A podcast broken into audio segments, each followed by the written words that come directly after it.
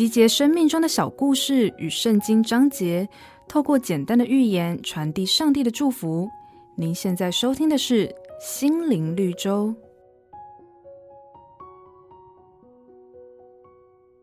战国时期，魏国有个大臣叫做庞聪。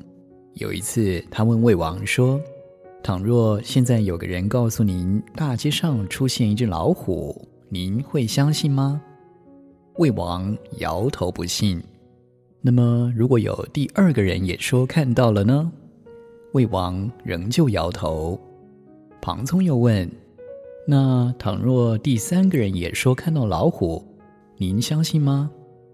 魏王这个时候点点头说：“如果有三个人都这么说，那肯定是真的了。”庞聪于是感叹地告诉魏王：“大街上要出现老虎的机会实在不多，但是人多嘴杂，往往积非成是。您千万不要被谣言给蒙蔽了。圣经上说，唯独舌头没有人能制服，是不止息的恶物。”满了害死人的毒气，所以在这个资讯发达的年代，我们眼见耳闻的讯息是否真实，更需要谨慎的求证判断。